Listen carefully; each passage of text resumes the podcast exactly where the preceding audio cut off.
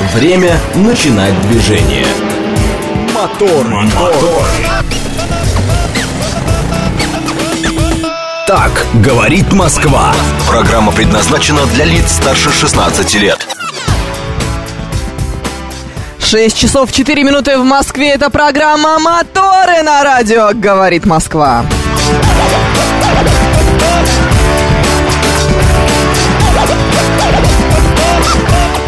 Меня зовут Евгения Фомина. Доброе утро.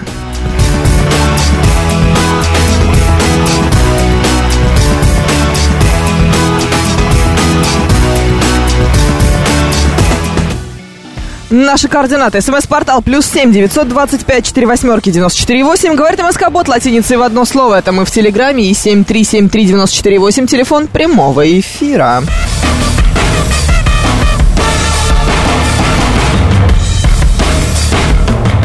Наша традиционная перекличка. Вовка уже проснулся, Юрий из Питера тоже здесь. Макс, доброе утро, друзья. Рассказываем, как обычно, где вы находитесь, какая там у вас эм, температура, что с погодой и вообще как настроение. Пятница все-таки.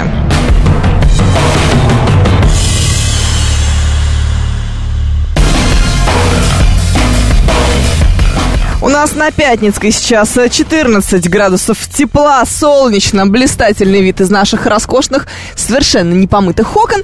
И все хорошо.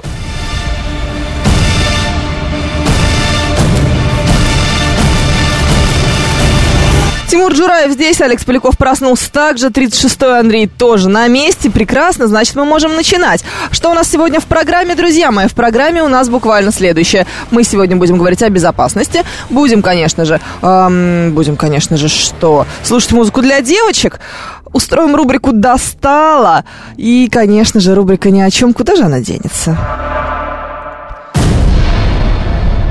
В рамках рубрики для девочки, пока я меняю себе гарнитуру на ту, которая нормально будет работать, сегодня у нас первая композиция, и она, конечно, очень-очень девочковая. Здесь вот прям никто, наверное, не подкопается.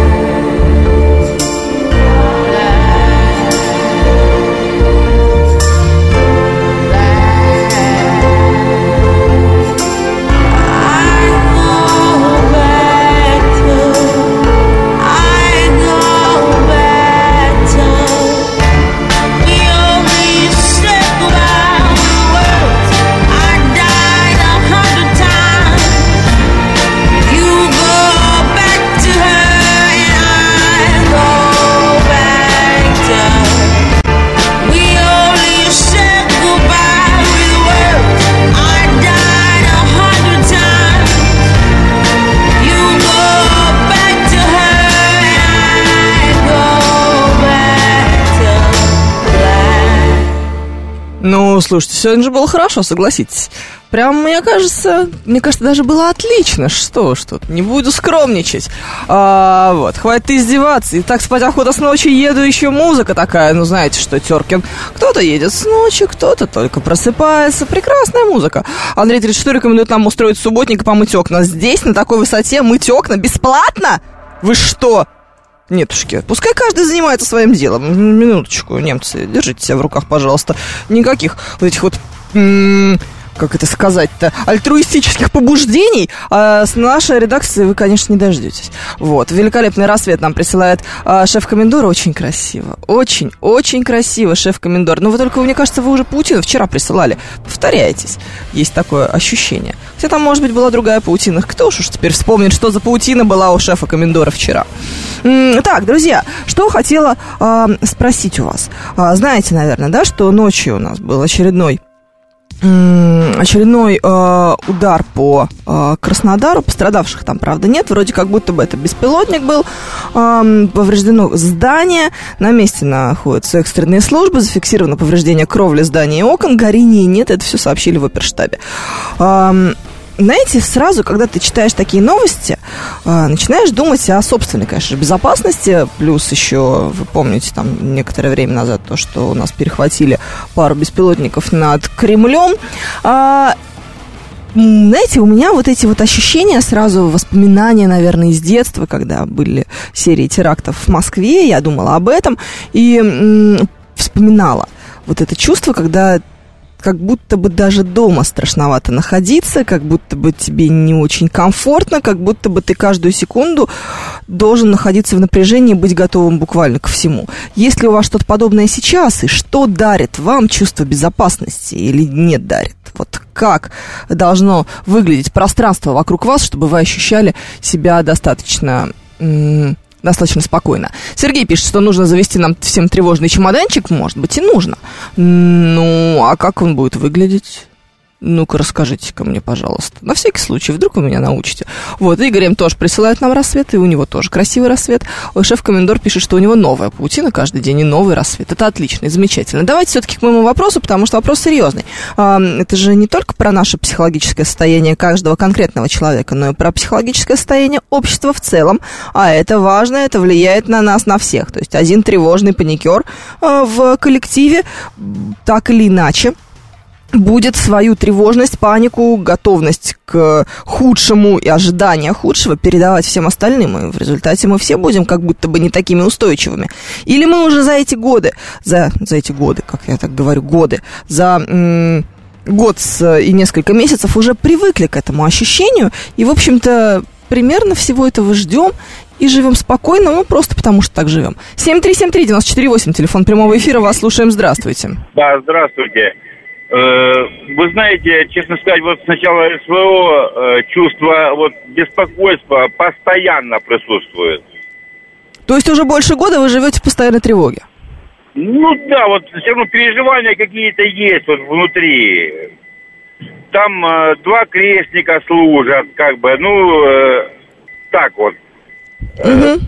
А мать ихняя вообще, э, которая вот э, Крестникова мать, вообще она каждое утро, как только вспоминает, плачет постоянно. Ну, это естественно для любой женщины, для любой матери, конечно. Ее да, можно понять. я не знаю. А мне вот, если хотите, я вам расскажу сон. Вот мне сон снился, вот сначала СВО началось, и мне приснился сон, что у нас на территории страны вот этих вот диверсантов куча, и живут они как бомжи, вот, э, прячутся в лесах вот так вот. И э, вот они прячутся, и э, такая туча самолетов прямо летит на Россию, и много-много пленных идет. Слушайте, вот ну это прям очень тревожный вы человек получается, если вам даже сны такие снятся. Ну, вы знаете, я по снам даже ориентируюсь иногда. У меня э, как бы сны предсказывают мне мой путь. Понятно. Вот. Да, спасибо, спасибо вам, хорошего дня. А, построил себе землянку в лесу, переезжаю туда жить. Правда, это шутка. Успокаивает нас Денис. Ну, Дениса, мало ли, вы, кстати, вот такие вот вещи нам рассказываете, а мы же ведь можем и поверить, потому что... Эм, Потому что всякого можно ожидать. Ну что вы.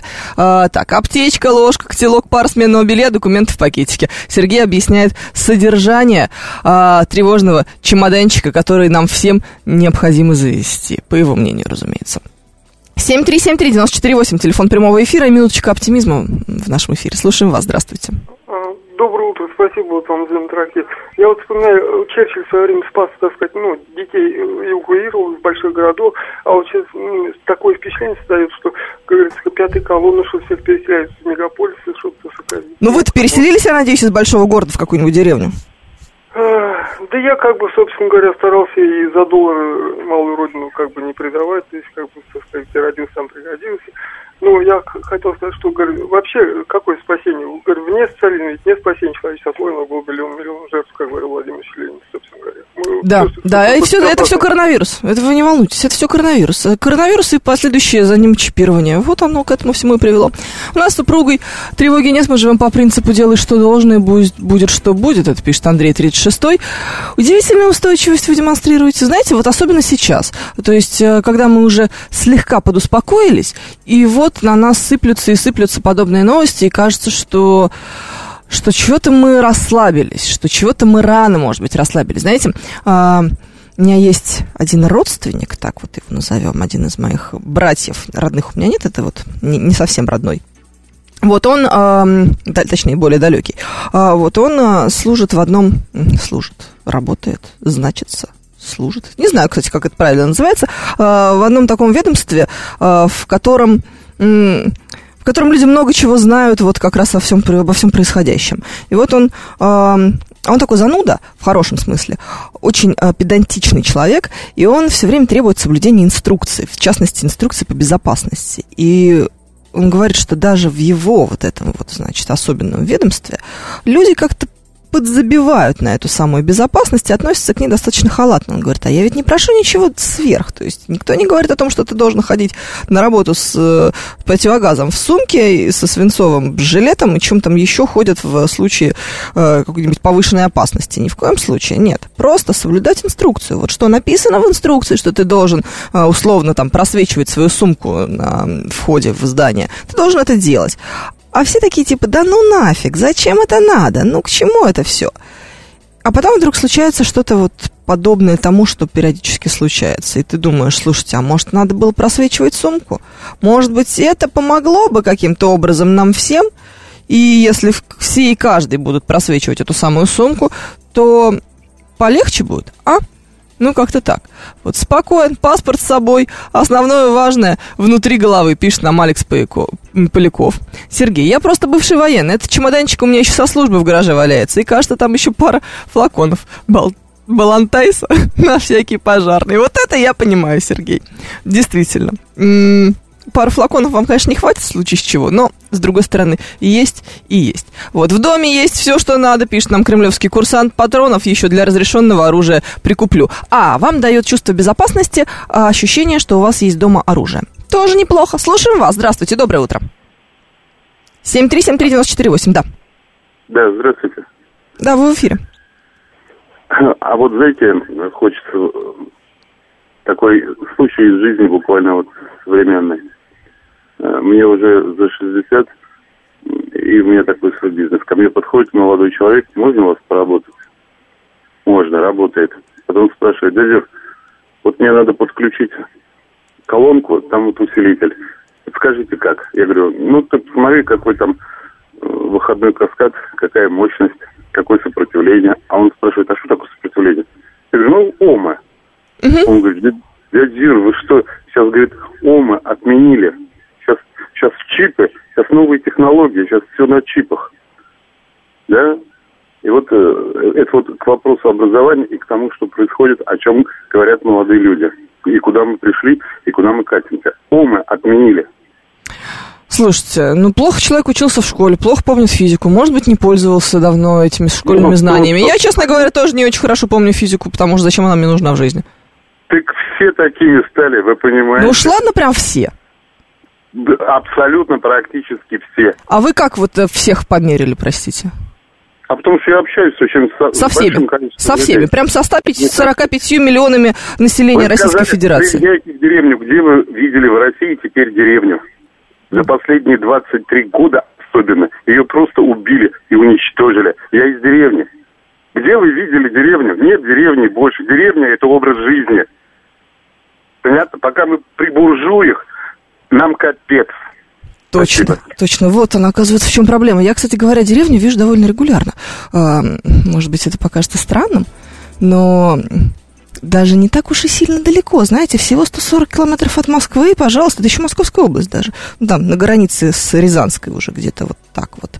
И, пожалуйста, прям самая настоящая деревня, знаете, э, вот это вот курочки, собака на цепи, корова, козочка, все как полагается, знаете, вот, вот прям все как полагается.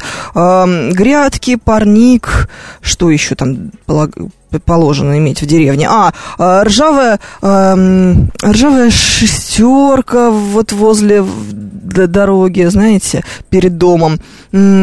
Половик такой или тряпка такая, знаете, из старого-старого полотенца на перилах крыльца висит. Ну, вот все, что мы себе представляем при словосочетании «русская деревня», причем не только хорошее, но и вот такое не скажу, что плохое, но особенности наши некоторые, вот в этом заключающиеся. Клумба из э, старой покрышки. Вот все это, да, пожалуйста, имеется в наличии.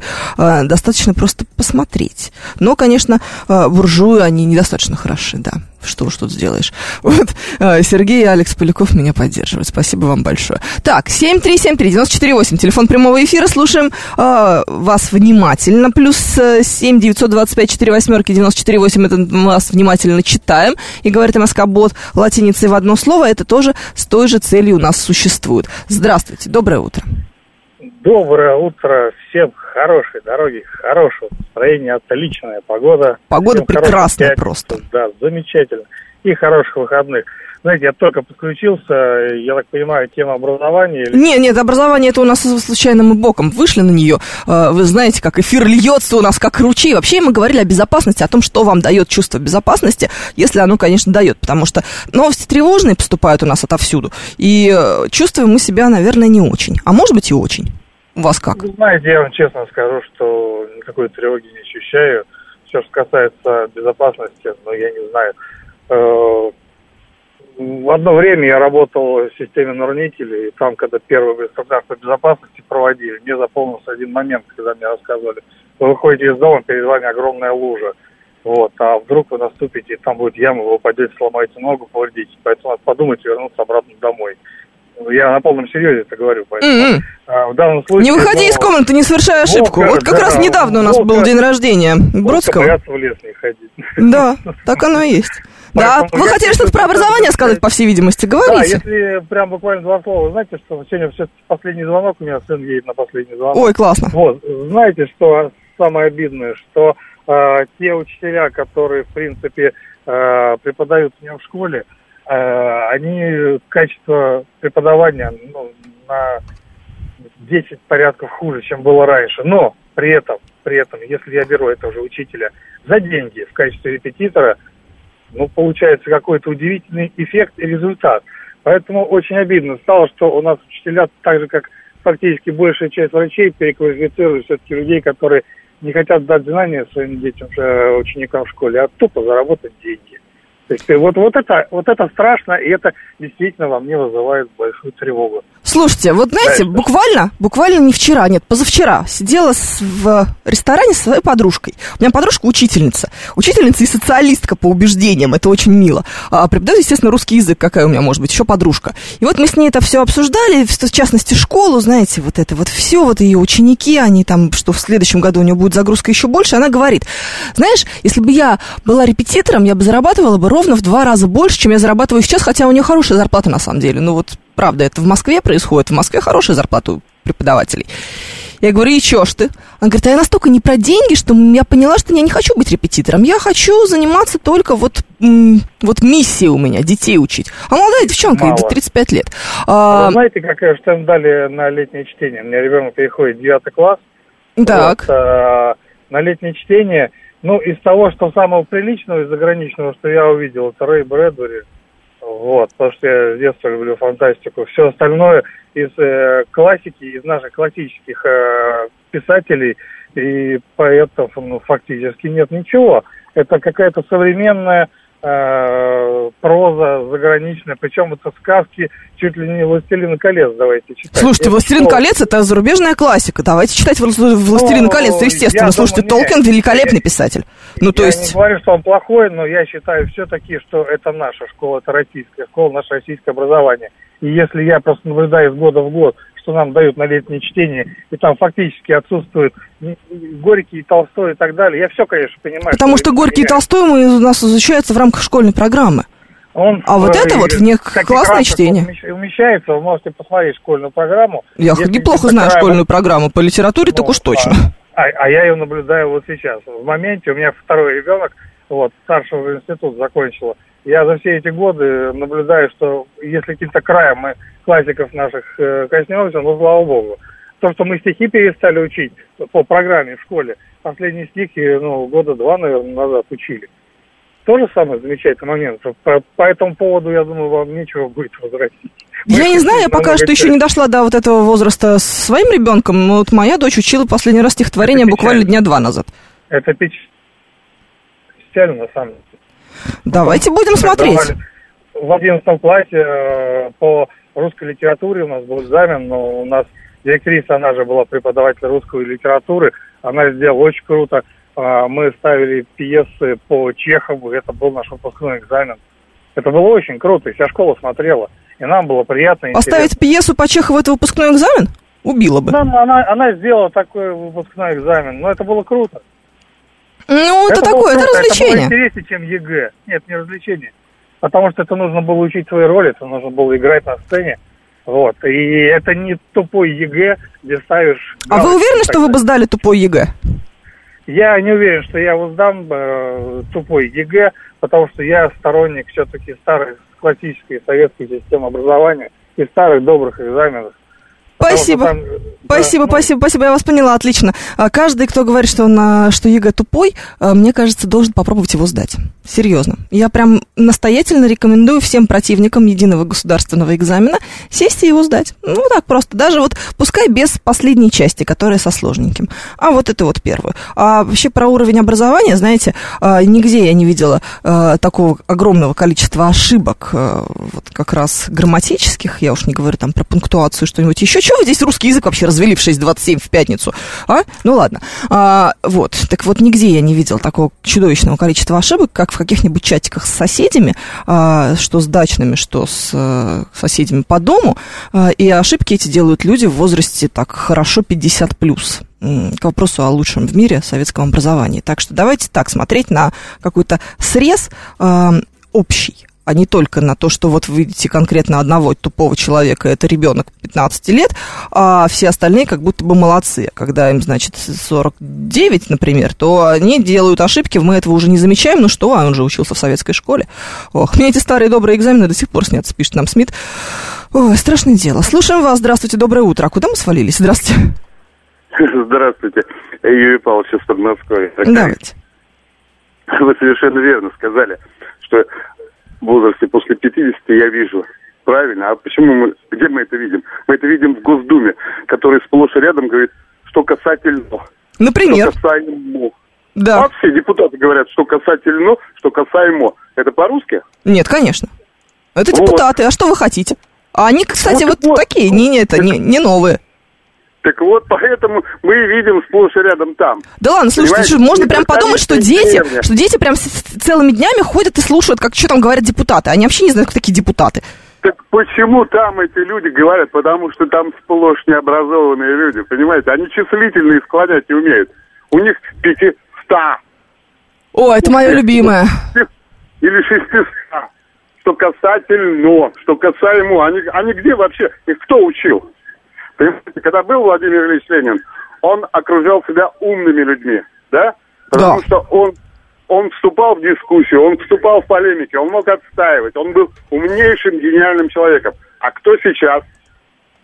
Все окружение вокруг, все кремлевское, все московское. Одни недоучки, просто. Просто Да, нет. то ли дело Ленин. Да, спасибо. Спасибо вам большое. Слушайте, а, такое ощущение, что у нас сегодня день рождения Ленина неожиданно нарисовался в эфире. Ну, а почему бы и нет, с другой стороны? Вдох-выдох. А, 6 часов 30 минут, потом поедем дальше. Моторы.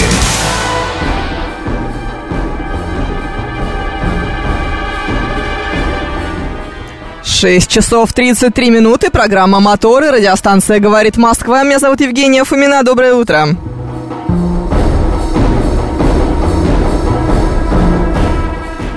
Наш координат смс-портал плюс семь девятьсот двадцать пять четыре восьмерки девяносто четыре восемь. Говорит МСК-бот латиницей в одно слово. Это мы в Телеграме и семь три семь три девяносто четыре восемь. Телефон прямого эфира, и мы слушаем вас сразу же. Врывайтесь. Доброе утро, Евгений. Доброе. Ну, Вот человек звонил сейчас, просто слышал про Ленина, что-то рассказывал. Вот могу на своем опыте и опыте своего ребенка, ей сейчас 10 лет, Так, наши дети почти ровесники. все, что сейчас вот происходит в системе образования, да, это в основном качество подачи, да, и материала, и то, насколько ребенок вообще заинтересован вот э, в его усваивании, его применении. Да нифига он не заинтересован, собственно, а мы что, сильно заинтересованы, что ли, были? Вот, вот не скажу. А, до какого-то момента там второй класс мы плохо учились, скажем так. Не было интерес, как бы заинтересованности. Но в третьем классе подобрали ключик определенный к ребенку. Это материальное поощрение за пятерки, четверки. И, в принципе, она вот этот год очень хорошо закончила. Ой-ой-ой-ой-ой. Плюс, да. Плюс э, заинтересовалась как бы вот, э, э, скажем так, ну, начальным программированием э, детским. М. И ее эта тема достаточно как бы, ну, привлекает это все в, в плане игр, то есть разработка игр, да, начальная такая в конструкторе определенном. Вот. То есть, если заинтересовать ребенка, да, в принципе, его можно направить. Другое дело, что э, если мы будем жить вот исключительно прошлым и товарищем Лениным там и так далее, и рассказывать, э, что вот раньше было все хорошо, а сейчас и ничего при этом не делать, э, то качество получаемого результата, оно будет никаким. Ну, конечно, слушайте, потом все-таки, знаете, новые времена требуют как будто бы новых задач. Как будто бы, может быть, и не так уж и надо учить эти чертовы стихи наизусть, а может быть, начальное программирование было бы полезнее нашим детям, Вот, чем помнить фета всего. Вот русский ей действительно тяжеловато дается, э, потому что, по-моему, трояк как раз она получила по нему. Единственная тройка из всех. Вот. Но э, в плане э, технологий развития, да, донесения информации до э, оппонента, как бы проблем с этим нету. То есть, может быть, это э, отцы и дети, знаете, такое произведение мы читали в школе. Да, наверное. было дело. Вот. А, то есть мы противимся чему-то новому, так же вот как Роман говорит, что на электромобиле не хотят пересаживаться, потому, потому, вот, потому что, да. Вот. Кнопочные телефоны у нас были в свое время в начале, в самом, да, также мы скептически к смартфонам. И вот а, приход всего нового, да, как бы полуреволюционный вот этот момент, он всегда пугает нас. Вот. Может быть, все-таки надо в самих себе разобраться, точнее, в родителях, в старшем поколении, и немножко перешагнуть и начать что-то производить более качественное, более, как это, эволюционное. Слушайте, ну давайте так. А, нас а, пугает новое, это нормально. Ну, просто всегда нормально. Потому что, во-первых, мы боимся оказаться с вами на обочине жизни и э, ощущать себя ненужными, отсталыми. И поэтому мы противимся любым новым э, совершениям каким-то. Нужно быть очень Но уверенным в себе человеком, так. чтобы быть э, готовым встречать новое. Это зависит, да, в первую очередь, конечно, от э, психотипа человека, как он э, вообще, в принципе, воспринимает что-то новое. Но э, у нас э, это не какой-то страх, это какая-то паника начинается. Когда приходит что-то новое, неизведанное, мы начинаем паниковать вместо того, чтобы вчитаться, например, в техническую документацию, да, или в литературу. А что ж там это за все-таки система, например, какая-то, да? Да. Мы начинаем это просто а, как отторгать, как вот э, какое-то инородное тело. Вот, вот в этом-то и есть вся суть проблемы, что мы вот привыкли так, то есть в глубине своей мы какие-то консерваторы, воспитаны вот именно глубоко консервативными людьми, что нам нужно переступать через себя, чтобы что-то новое принять. Вот. Я Слушайте, знаете, я вот недавно, знаете, о чем задумалась? Не только об обучении. Вот сейчас нам прям максимально на бытовой уровень это выведу. Вы можете надо мной даже смеяться в каком-то смысле. А вот э, дети новые, современные, очень многие, по крайней мере, я наблюдаю это, с большим удовольствием пробуют новую еду. Они прям готовы прийти и посмотреть, а что такое, не знаю, то, что дома не готовят, условно говоря, что выходит за рамки макарон с э, котлетами, они смотрят на э, новую кухню какую-то, на какие-то новые блюда, я не знаю, там ввожу периодически ребенка на, м- в депо, и она каждый раз смотрит на меня с моим фубой и говорит, мама, что ты все время ешь один и тот же суп? Ну тут же, смотри, есть индийская кухня, есть там еще какая-то, что ты одно и то же. Но а, понимаете? Плане, вот, а мы с вами... разные, потому да. что Моего, мою не заставить ничего есть, она ест вот макароны с сырным соусом, и все, и хоть ты тресни, но... Это понятно, я сейчас, знаете, не про еду как таковую, а про то, что есть дети, у которых чуть более широкие горизонты, Конечно. чем у нас. Но ее пытливый ум при этом заставляет ее немножко думать, и когда мы приходим, она какой-то себе бутерброд такой сделала, который мы вот, в принципе, там, ну, ели когда-то, но забыли, грубо говоря, огурцы, там, еще колбасу, еще чего-то туда напихивают. То есть она сама уже начинает подбирать себе еду. Она не спрашивает, мама, что я буду кушать, а она делает выбор и э, как бы создает то, что она хочет увидеть, результат своего создания, грубо говоря. Потому что они немножко а другие. Вот мы в детстве ели то, что нам давали. Вот я по себе могу сказать. Вот видите, Это да, спасибо. Пельмени, картошка. Да, да, да, так оно все и было. Консервативное. Сейчас э, дети более, э, скажем так, не узко смотрят, а более широко. Да, спасибо. Вот Спасибо большое. А, дочитываю ваше сообщение. Сергей пишет. У меня сестра преподаватель в ВУЗе, так вот у нее больше претензий к родителям студентов. Она в восхищении от уровня образования родителей. Это правда, конечно. Ну, а, а что вы себе хотите? Только интересно, а вот эти вот родители студентов, им сколько лет? Я, значит, не противник нового, я про качество обучения. Пишет нам все. Всеволод совсем. Вы уж меня динозавром сделали. Утро броневичков, Алекс Поляков отмечает. Так, это факт, так оно и есть. Вот. Даешь дауншифтинг в деревне с алкашами и сортиром в сарае, пишет нам Юрий из Питера. Это первый пункт. Его программы предвыборной практически. Даешь читать Достоевского в школе, ведь у детей так много жизненного опыта и осознанности, чтобы проникнуться смыслом и осознать. Э, Достоевского в школе, кстати, продолжают читать, насколько мне известно. Э, Преступление и наказание никто из школьной программы не убирал, несмотря на то, что понять его, конечно, практически невозможно. Обсуждали как раз с этой моей подружкой э, «Войну и мир», стоило бы ее убрать к чертовой матери оттуда или нет. Она говорит, нет, ни в коем случае убирать ничего не надо. Я говорю, ну, может быть, на Анну Каренину заменить? Она говорит, нет, дорогушечка, Анна Каренина это ты, вот, значит, читаешь ее каждый два года на всякий случай, а детям понять ее будет даже сложнее, чем «Войну и мир», и это, наверное, правда. Мы, но мы пытаемся, мы честно пытаемся. Что это, рубрика «Достала» началась? Раныш вроде еще пишет нам 572 всегда. 572 дорогой. Рубрика «Достала» здесь всегда. Это не выключающаяся... Э, История в нашем эфире. Откуда вы знаете мою жену, пишет нам Теркин. 35 лет, русский язык преподает и работает за идею. Угу. А он Бабента, возвращая нас к той теме, с которой мы начали, а говорили мы, кстати, вовсе не об образовании, а говорили мы о чувстве безопасности, о том, что вам дает это чувство безопасности, пишет, что во всей этой тревожности есть самое главное. Это не навсегда, и это пройдет. Ну, конечно, когда-нибудь пройдет, вы же не бессмертный. Знаете, как в том меме, прости господи. Не хотелось бы, конечно. А, вот. Недобрый, а, опровергая сообщение нашего предыдущего слушателя, пишет, что у него ребенок в первом классе стихи учит раз в 2-3 дня. Хорошая будет память, и много нейронных новых связей будет образовано у э, недоброго. Вот. Деревня уже не та, не надо говорить, наверное, вы деревни не видели, скотина практически... Почему я не видела-то? Я-я, 271 Все я видела. Прекратите. Ну, что в самом деле? Э, во что вы здесь со мной играете? Было бы мне 15 лет, и действительно я бы жила бы в компьютере, как дети наши это делают, то, наверное, да. А так-то, ну, давайте серьезно. Так, ладно, а, небольшой, небольшой перерыв на музыку для девочек, и пойдем с вами дальше. Вы что-то про безопасность мне так по-прежнему ничего и не рассказали. I'm just a little bit drunk, but I don't wanna go home. Can you pick up the phone? Cause I don't wanna be dancing all by myself. So come on over. I need a little romance, just a little bit. You know when I met you, I never expected to to fall so hard. Then I nights in my own rover, the way you lean over, yeah, they seem so far.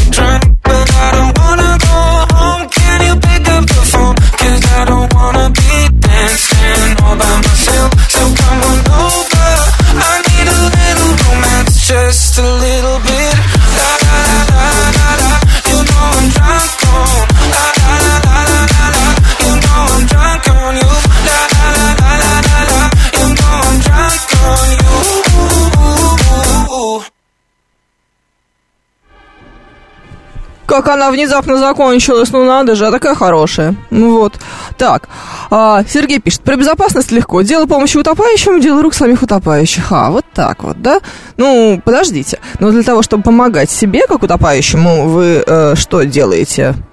Ходите к психологу, предположим, запаслись патронами, как кто-то писал из наших слушателей, э, ругаете, в конце концов, молодежь. Это тоже, знаете, про безопасность в каком-то смысле? Чтобы, почему бы, собственно говоря, и нет? Можно же э, себя э, обезопасить тем, что вы отрицаете, предположим, происходящее. Тоже вполне себе подход. Почему нет?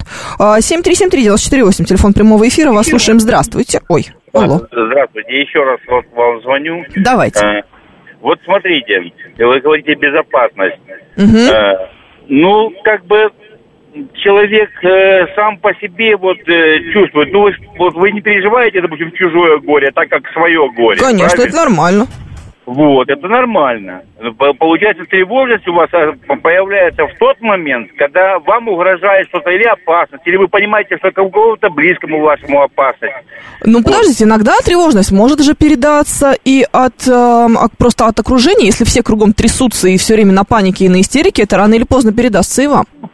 Да нет, вам до лампочки окружения. Вам только близкие, вот. Вот как художник говорит, чужое горе для меня ничто. Я как бы не воспринимаю его сильно.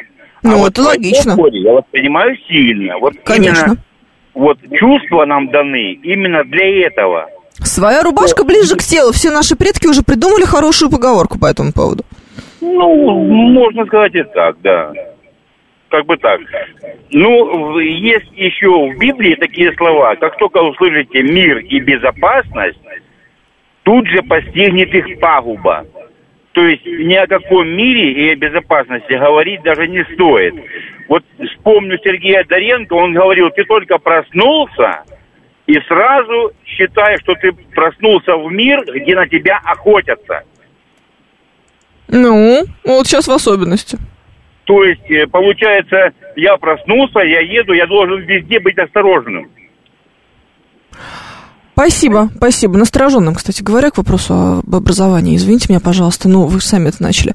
А, если по теме, то тревожность ощущают люди, которые искренне уверены, что могут контролировать свою жизнь. Немного фатализма в хорошем смысле этого слова. Побольше философии. Алекс Поляков. Утренняя философия от Алекса Полякова. Мне нравится. Кремлевский курсант говорит. У меня шикарный самогонный аппарат, поэтому будет всегда и хлеб, и мясо, и патроны. А, Умеете, умеете экономически устроить свою жизнь, кремлевский курсант. Вот это я называю серьезным подходом к делу. А, все в школе проходили преступление и наказание, но почему-то мало кто помнит, скольких бабок убил Раскольников. Двух, конечно же, Павел Лобанов. А, только насчет бабок-то, конечно, не очень. Там еще, знаете, м, бабок и получается еще и ребенка, потому что Лизавета-то была беременна, как вы помните. А стихи учат, чтобы мозг тренировать. А про деревню, я думаю, имелось в виду не про нищету и старое полотенце, а про образ жизни. Колхозы, свинарники, птичники, силосные ямы, трактора, покосы. Ох, ну, давайте так, а, новые времена ставят перед нами новые задачи. Как будто бы кажется, что э, вот эти вот колхозы, свинарники и птичники, они уже уходят в прошлое, и мы говорим сейчас о деревне либо в личностном каком-то представлении, ну, то есть какого-то ча- каком-то частном хозяйстве, либо уже, если, знаете, свинарники, птичники, это вот куда-то туда, в крупный какой-нибудь агрохолдинг, вроде Мираторга, условного говоря. Вот у них там все, пожалуйста, есть по этому поводу, и все уже на совершенно другом уровне. А хочется э, ручками ходить корову доить. Ну, ваше право, с одной стороны. А с другой стороны, как-то так себе. Серпуховчаник нам присоединяется. Доброе утро. Вот. Виктор Пуричи пишет, что с кремлевским курсантом согласен полностью. Тоже, говорит, есть самогонный аппарат, и у него все витамины. М, понятно, я так почему-то и думала, что вы именно из этого исходите планируя дальнейшую свою жизнь с точки зрения э, экономики. 7373948, слушайте, сегодня прям тема Владимира максимально идет. Да, Владимир, жгите. А, Вы знаете, Евгений, ведь вот я помню выражение, как самый верный способ погибнуть 7 месяцев, это пытаться спастись в одиночку, то есть мы как бы это не верно, пытаемся как бы, собственно говоря, как муравьи копаемся, что-то там... Муравьи как раз Когда- поодиночке не копаются, они очень социальные насекомые. Ну, я в том смысле, что, как говорится, у нас же как консолидированно проявляется вот солидарность, в смысле вот отстояние, допустим, вот за- завод банкротится в Перми, там, снарядный, так сказать, нужно как бы... А что у нас за- за- второй день про банкротящийся э, пермский снарядный завод э, говорите? Это какая-то личная у вас э, здесь с ним связь? Ну, потому что, как говорится, вот... и- Вам и- снарядов вот не хватает, Владимир? Вы лично испытываете вот, да. недостаток снарядов в своей жизни? Ну, я, так думаю, что, собственно говоря, они, советский запас ведь э, неиссякаемый. по Нет, подождите, вам счету. лично э, сна- снаряд зачем? Какой снаряд? А, ну, вот а- вам не хватает такое- снаряда какого? Я сейчас просто договорюсь, вам пришлют. Артиль- артиллерия, Ар- бог войны, как все говорили. Артиллерия. То есть вам нужен артиллерийский снаряд? Ну, не Вам не лично? а как Нет, я хочу знать. Ма- Массовое производство, как говорится, и какой-то уверенность тоже какое-то чувство безопасности дает, по большому счету. Когда вот в условиях войны, так сказать, банкрот военный завод, так сказать, вот это чувство безопасности, оно, как говорится, и То есть чувства безопасности у вас нет, потому что вам не присылают артиллерийский снаряд. Все, я все поняла. Владимир, это Евгений пишет, Алекс Поляков. Да, я тоже об этом подумала, Алекс Поляков. Это очень хорошая шутка. 7373948, телефон прямого эфира. Слушаем вас. Здравствуйте, Александр. Всем доброе утро. Так, ну что у вас? У вас есть снаряд? Вот. Владимира не выключайте, никогда в жизни человека не блокируйте. Он прям вот он утро делает. Владимир, он вообще, вы знаете, что человеку не хватает снаряда. А там, у вас ну, есть а снаряд, вот- Александр? Мы можем прислать Владимиру снаряд? Ну, чисто теоретически я его и в тюрьму могу к себе сводить, если надо. Вот, А где всё. он вообще живет, интересно? Ну ладно, бог с ним. У меня вчера вот у дочки выпускной был. Так хорошо. Вот, вот, а Владимир мне прям утро сделал. А то я прям ехал и плохо-плохо меня засыпал. Ну вот видите, Вот. все А щас вот сложилось. Дай бог ему здоровья. Всем отличной пятницы. И чтобы вот прям у, у Владимира все снаряды мимо шли. Да, спасибо, спасибо, Александр. Держитесь там, пожалуйста. Вот эти выпускные у дочки, знаете, они влияют на наше самочувствие и состояние, и настроение. Вот. Алексей пишет, даже когда я только включил радио, Владимира сразу узнал. Знаете что, а, ам, Алексей, мне кажется, что вы Владимира узнаете всегда. Вы можете меня не узнать, а вот Владимира, а, это пожалуйста. 7373948, телефон прямого эфира. Здравствуйте, доброе утро. Доброе утро. Да. Знаете, все-таки вы немного как-то не поняли э, вопрос про деревню, да? Вы в какой-то уничижительной форме говорите о, о свиньях, о свинарниках. Боже упаси меня, говорите А об вот- в уничижительной а форме, а а я деревенская а вот баба. Соединим, соединим с безопасностью. Давайте. Вот, э, отъедьте 150 километров, ну, допустим, Смоленская, там, Гагарин, или Брянская область, э, э, Костромская, и на поселковые, на деревенские кладбища. И по московским проходите. И вы увидите, где безопасность, и где можно шутить, с юмором говорить, а где уже сотни ребят лежат. Понимаете? Деревенских. А Москву не трогают. Не трогают Питер. Не потому что, потому что может быть возмущение какое-то. А там уже лежат сотнями. Москву не могилы. трогают. Москву не Да, трогают, да? Москву не У меня брат трогают, погиб да, в СВО. единицы. Вы знаете что? Вы вот такие вот вещи мне, пожалуйста, не говорите, хорошо? Спасибо большое. Москвич, между прочим. Вот. Угу. 7373948, телефон прямого эфира, плюс 7, 925, 4 восьмерки, 94,8, номер для ваших смс-сообщений. Говорит МСК-бот латиницей в одно слово, это мы в Телеграме. Что-то вы это с утра начали Эм, вот, чем дальше в лес, тем, э, ну его нафиг. Сегодня обещает плюс 28. Пойду-ка я сейчас за мясом на маринад. Пишет нам Серпуховчанин. Серпуховчанин, вы классный. А мясо будет, небось, аргентинское какое-то. Деревню-то угробили. Нет у нас своего ничего. Все кончено и не будет больше. Все, все вот так вот, понимаете? Ничего хорошего уже не будет а, никогда. Вот. Готовьтесь к этому, я считаю. 7373948, телефон прямого эфира. Вас слушаем. Здравствуйте. Ой, ой, Да, да, здравствуйте. да, звук. Э, По поводу мяса, я вот только с утра поел, как говорится, мясо деревенского. Вот видите, получается, не до конца угробили деревню, плохо Да, старались. да. Они немножко вас не понимают. Э, Вы же выдаете информацию, а информация как бы э, не вы ну как бы корреспондент он должен э, просто выдать информацию и все, а уже остальное как бы за людьми, как они воспринимают это. Так что народ, не обижайтесь на них, они как бы свои чувства высказывают. Да боже упаси, как я могу обижаться на мой народ? Мой народ лучший, вы знаете, я вот утром мажу бутерброд, сразу мысль, а как народ. Икра не лезет в горло, и компот не льется в рот. Так, песню будем слушать или не будем? Мне кажется, нам нужна срочно небольшая музыкальная а, пауза в рамках рубрики «Музыка для девочек», а то вы как-то а, грустно себя ведете. Грустно, грустно. I remember, I remember when I lost my mind.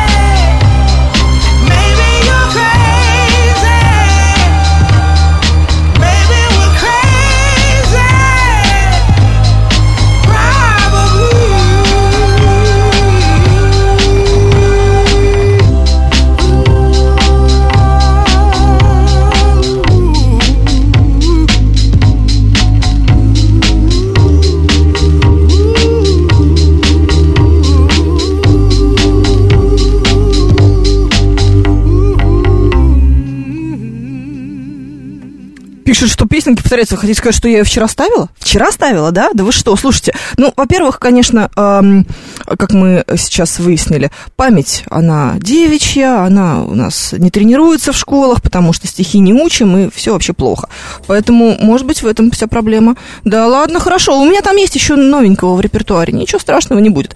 Так, а, арабески из веселых 80-х хочу, а вы не ставите, пишет нам кремлевский курсант. Это знаете что? Это стол заказов, это, мне кажется, на какой-то другой радиостанции. А здесь э, музыка для девочек. А вы мальчик, мне кажется, кремлевский курсант. Что-то мне подсказывает, по крайней мере. Сергей говорит, что нытиков мы не берем с собой в э, коммунизм. Это правильно. Нытиков никогда, вообще никуда не берем с собой, ни в коммунизм, ни э, в светлое будущее, в любое другое. Не берем. Ладно. А, а что мы с вами будем обсуждать следующие полчаса? Вы уже придумали какую-нибудь загадочную тему? У вас же ведь явно должна быть э, какая-то, э, ну, какое-то требование, я не знаю, что еще. Маринад пишет нам Серпуховчанин. На, понятно. А, вчера баба была какая-то, а сегодня оригинал, пишет Алекс Поляков. Нет, вчера была другая же какая-то песня. Она тоже называлась Crazy, но это была э, совершенно другая. Я прям чувствую. Ну нет, нет, не может такого быть. Что-то вы, мне кажется, вы э, от меня слишком много вы хотите вообще-то. Считаю, что способность подобрать какую бы то ни было музыкальную композицию в 6 часов утра, это уже более чем похвально. Антон к нам присоединяется. Доброе утро, Антон. А, кстати, знаете, я сегодня ехала на работу какую-то просто вечность, не в смысле, не в смысле, что очень долго ехала, а в смысле, что, мне кажется, минут 20 у меня заняло а, вызывание такси. Хорошо, что я заранее сильно озаботилась этим вопросом, а, но в какой-то момент я прям еду, Женя сейчас пришла, Женя Нагорная здесь, я, да, Сколько? 8 минут я ждала. 8 минут, слушай, ну это с ума сойти просто, конечно, ужас. Нет, а я прям еду, и вот вижу, что у меня прибытие в 58 минут. Думаю, прикольно, как интересно, успею я за 2 минуты подняться или нет. Но оказалось, в 55 все-таки я успела. Все получилось хорошо в результате. Друзья, 7 часов утра в Москве. У нас сейчас будут новости с Евгенией Нагорной, а потом продолжим. Время начинать движение. Мотор, мотор. Так говорит Москва. Программа предназначена для лиц старше 16 лет.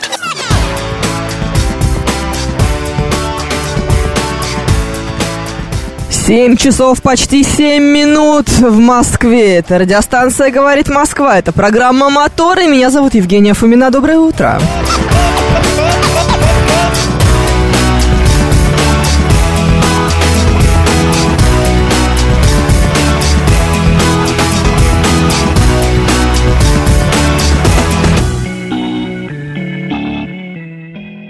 Наш координат. СМС-портал плюс семь девятьсот двадцать пять четыре восьмерки девяносто четыре восемь. Говорит МСК Бот латиницей в одно слово. Это мы в Телеграме. И семь три семь три девяносто четыре восемь. Телефон прямого эфира. Присоединяйтесь к нашей беседе. А в рамках рубрики «Ни о чем» нам предлагает Уна Бабента обсудить, куда девается второй носок из пары. Это вообще моя самая главная загадка. У меня даже есть такое, знаете, специальное отделение на полке в шкафу, где лежат непарные носки. Иногда, иногда они находят второй.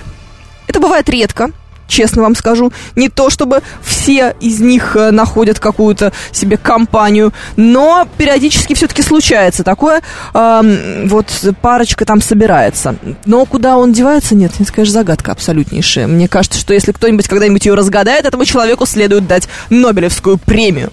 Вот, возможно, проблема с такси связана с отсутствием навигации в центре, пишет нам Ренатович, да невозможно, а совершенно точно. Я вам даже больше скажу, что не то чтобы прям только в центре. Вот, например, мои любимые путешествия в экспострой на Нахимовском а время от времени тоже э, приводят к отсутствию, э, ну, как бы навигации. То есть я вот буквально вчера или когда там позавчера я ехала оттуда, и это было, это было непросто, потому что куда там ехать, совершенно непонятно. А, вот. Ну что, живем все равно как-нибудь. Что нам теперь делать-то остается? 7373948, слушаю вас, здравствуйте, доброе утро. Доброе утро. Сергей Николаевич меня зовут. Давайте. Евгения, могу вам дать совет, чтобы Ой. никогда не терялся второй носок. А? Я решил эту проблему. А? Я когда прихожу в магазин, да, покупаю 20 пар одинаковых носков. И сразу же их запускаю в этот э, пользование. И все, и вы понимаете, у вас все носки одинаковые. И какой из них парный, какая разница? Есть, Понимаете? есть определенная логика в ваших словах, но есть другая проблема, потому что семья-то из четырех человек, и у них у всех разные носки. Ну вот, так, э, вот каждый покупает себе по 20 носков, и э, э, этот, э, вот ты будешь пользоваться. Он, он не будет веса. Главное, понимаете, когда из стиралки вытаскиваешь, ну, найти второй носок, пару, вот это большая проблема. Их там Да, это большая уйма, проблема. понимаете? Да, да, спасибо, а вот- спасибо. Смотрите, все-таки эта тема зашла. Я обожаю вас, вы лучшие, дорогие слушатели. Вот, а, семья-то большая, да какая большая, я вас умоляю. Сергей, это смешно. Какие очки надеть? В белое оправе или в черный? Интересуется код Z. А если вы загорелый, то в белое, а если не загорелый, то в черный. Тут же все абсолютно логично. Ну, че вы, как маленький-то. А, мгм, доброе утро. На днях еду по третьему кольцу. Подъезжаю к туннелю крайняя правая полоса закрыта под ремонт. А оказалось, моя полоса закрыта. Это как называется? Угадай полосу в туннеле? Ну, как так дорожники работают? А они знаете, почему так работают? А, Сергей, да? Сергей, по-моему. А, а, да, да, да, да, потерял сообщение просто. Евгений, Евгений, простите, пожалуйста. А, ну, я вам сейчас объясню. Дело в том, что а, они раньше делали нормально. Ну, прям вот рисовали красный крестик над туннелем и вот закрывали эту самую полосу. Но все плевать хотели на то, что там нарисован этот красный крестик. Они думают, ну раз все равно все плевать хотели, мы будем рисовать красный крестик, где попало. Какая к чертовой матери разница? Все равно вы все туда попретесь. Ну, вот, мне кажется, это мы привели к такому вот эффекту. Мы с вами, да, как автомобилисты. Как люди, которые прутся под красный крестик, невзирая, так сказать, ни на что. Ох, Алекс Поляков пишет, вы с Георгием скоро все эфиры будете вести, он по семейным обстоятельствам, а вы энтузиазм или ремонт? А, да не то и не другое, знаете, Алекс Поляков. Просто люди хотят отдыхать. Все кроме э, нас с Георгием Романовичем. Кстати говоря, вы услышите его уже буквально через э, 50 минут. Вы же понимаете, да, Алекс Поляков? Вы готовы к этому? Ох, Сергей говорит, чуть не забыл. Лол, доброе утро. Доброе утро, Лола. Конечно же, Сергей, спасибо большое, что вы запомина- нап- напоминаете нам о главных участниках нашего эфира. Иван тоже к нам присоединяется. Доброе утро. Мгм. Даешь дифференциацию семьи по цвету носков три раза купишь нам, Петр Попов. Кстати, это неплохая идея. Я чур буду носить красное. Вот, мой любимый цвет, я уверена, что здесь ничего не запутаешь. С другой стороны, не будут красить все остальные белые. Ой, нет. Сложно, сложно, сложно, сложно. А, вот, а, так, передайте привет Петру Федоровичу, пишет нам Роман Ту. Петя, не грусти, лучше чаю напарнику налей, скоро буду. Ну все, эта рубрика ни о чем в нашем эфире включилась на максималках. 7373948, телефон прямого эфира, слушаю вас. Доброе утро, здравствуйте. Доброе утро, Евгений. Вы так хорошо разбавляете иногда вот, вот эти утренние программы. Спасибо, спасибо, я рада, что вам Ну, все самое нравится. лучшее, да. Вы знаете, вот я вот носки не теряю, потому что я их не стираю, я их сразу выкидываю. Слушайте, вы прям как Артемий Лебедев. Да, беру просто раз, выкинул и все, и новый одел. В богатстве живете, что могу сказать. Можете себе позволить одноразовые носки. Да, вот, хорошо, хоть трусы не парами продаются. Да, это спасает как-то немножечко А нас. они сейчас, да, по 800 рублей, по 1200 что-то. Слушайте, ну вообще-то бьет по карману это вот это вот ваше а, бельевой вопрос-то. А спасибо большое вам, хорошего дня. Я, говорит, загорелый красотуля, конечно, пойду в белой оправе, хорошего дня, желает нам код Z. Ну, разве это не прекрасно? Ох, а главное, скромность ваша меня а, восхищает. Это, мне кажется, просто прекрасно и потрясающе. Слушайте, а где вот интересно вот в этом, м, в этом вот нашем а, вот она, вот она, замечательная штука. Просто новая раскладка, э, не совсем привычная нам, поэтому я ищу там, где у меня джингл-машина. Ну, все нашла, все нормально, не переживайте, все есть. А, просто, знаете, такое ощущение, что настало время для вот этого вот. Рубрика «Ни о чем». В рамках рубрики «Ни о чем» мы можете, вы можете делать все, что вам э, заблагорассудится в пределах, конечно же, представления о законодательстве Российской Федерации. Будьте столь любезны. Вот, пожалуйста, ID 506 интересуется, в смысле, Алексея сегодня не будет? Да, сегодня не будет Алексея. Ничего такое бывает, это большая редкость. А, вот, хочу напомнить всем надевать очки при выполнении различных работ. Безопасность превыше всего, пишет нам Евгений. Обязательно. Э, Хотите, я прямо сейчас надену очки э, при выполнении рабоч- об- э, различной работы. Ой, какая, господи, глупость-то произошла. Я надела темные очки сейчас, они у меня, тут, благо, были под рукой. Ну, Евгений просто приказал надевать очки, я надела. И теперь я ни черта не вижу на компьютере. А почему? Что это за эффект такой дурацкий у стекол? М, идиотизм какой-то. Нет, все, простите, пожалуйста, безопасность отменяется. Продолжаем работать без очков. Идеальный день, Евгений Ге- Георгий, пишет нам Юрий из Питера. Вот. А почему это Алексей большая редкость? Большая редкость его отсутствие. Илья 572. Отсутствие эм, Алексея – это редкость. Поднимите тему нашествия борщевика в Подмосковье, пишет нам Петр Попов. Эм, Подняли, подняли, подняли, вот, все, поднимаем тему нашествия борщевика в Подмосковье. Это ужасно и чудовищно. В рамках рубрики «Ни о чем» нам присылает мастер э, фотографию из музыкальной школы «Чует мое сердце», судя по тому, что там стоит рояль на сцене. А, вот, а, в рамках рубрики «Ни о чем обсудим» прежнего ведущего, пишет нам Алексей. А чего обсуждать-то? Зачем? К чему это все нужно? Пилюлю для души требует Юрий Борисович. У нас не пилюля, у нас рубрика для девочек, музыка для девочек. Поэтому вы тут не путайте меня, пожалуйста. А, это совсем другое, знаете. Не только лишь все могут вести а, рубрику для девочек. Музыка, рубрика для девочек, вот так вот называется. Вик э, объясняет, что произошло с моими очками. Это с поляризованными линзами. Боже ты мой, а что это значит вообще? Вот. Код Z присылает мне фотографию бойца. Это прекрасно. Фотография, кстати, очень красивая. А, вот, поляризация. Что такое поляризация, Константин Николаевич? Я все, конечно, понимаю, но вы что же не забывайте, с кем вы разговариваете. На секундочку. Если бы это был бы какой-нибудь термин из филологии, я прекрасно все поняла. Это что-то, мне кажется, из физики, оптики и чего-то подобного в этом духе. А это физика из школы. Вот-вот, я же уже сегодня признавалась тем, в том, что физику из школы давненько не использовала в своей жизни. Нормальная история. А, вот. Так, еще вот, значит, уже пошли опять заказы на музыку для девочек. Нет, ничего подобного, будет другая совершенно. Но прежде чем мы уйдем с вами, свалимся, так сказать, в эту рубрику, нам нужна будет другая.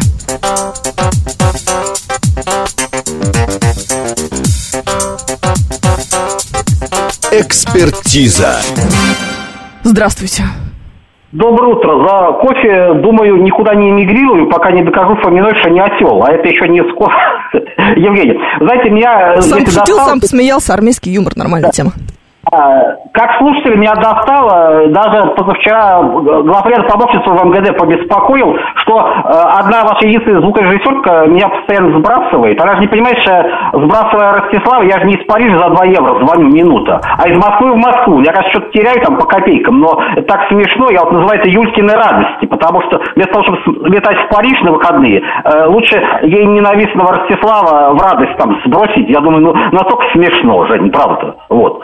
И по поводу Парижа еще это там, Жень, там я смотрел Ростислав! блогер. Да, Ростислав, блогер. а вы Да. думаете, она действительно о вас думает? Ну, почему-то ей вот это нравится, вот. Там блогерка показывала... М, Понятно, нет, нет, я не знаю, что нравится Юле, я бы вот так вот уверенно не стал бы говорить. А, вот, о чем речь вообще интересуется Иван? Это речь экспертиза. Э, Иван, что вы спрашиваете, о чем меня? Ну, Это Ростислав, о чем у него речь? У него всегда речь о нем, знаете ли. Имеет человек право, в конце концов, на то, чтобы говорить только о себе. И только хорошее. А, рубрика для, «Музыка для девочек», э, вашему вниманию. She said, I love you, boy, I love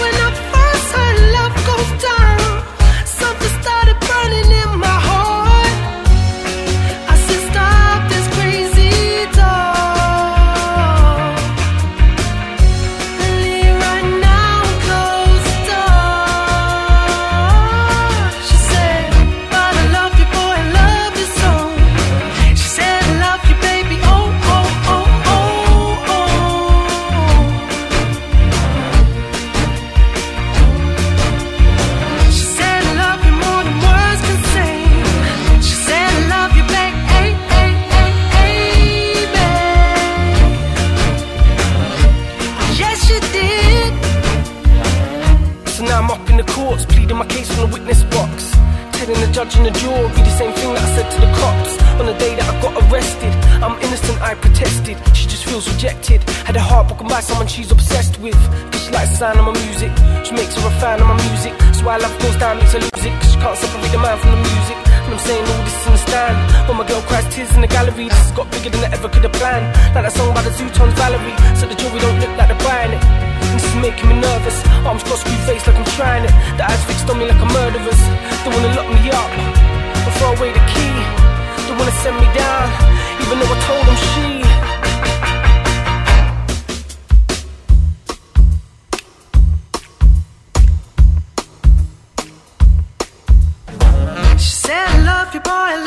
So.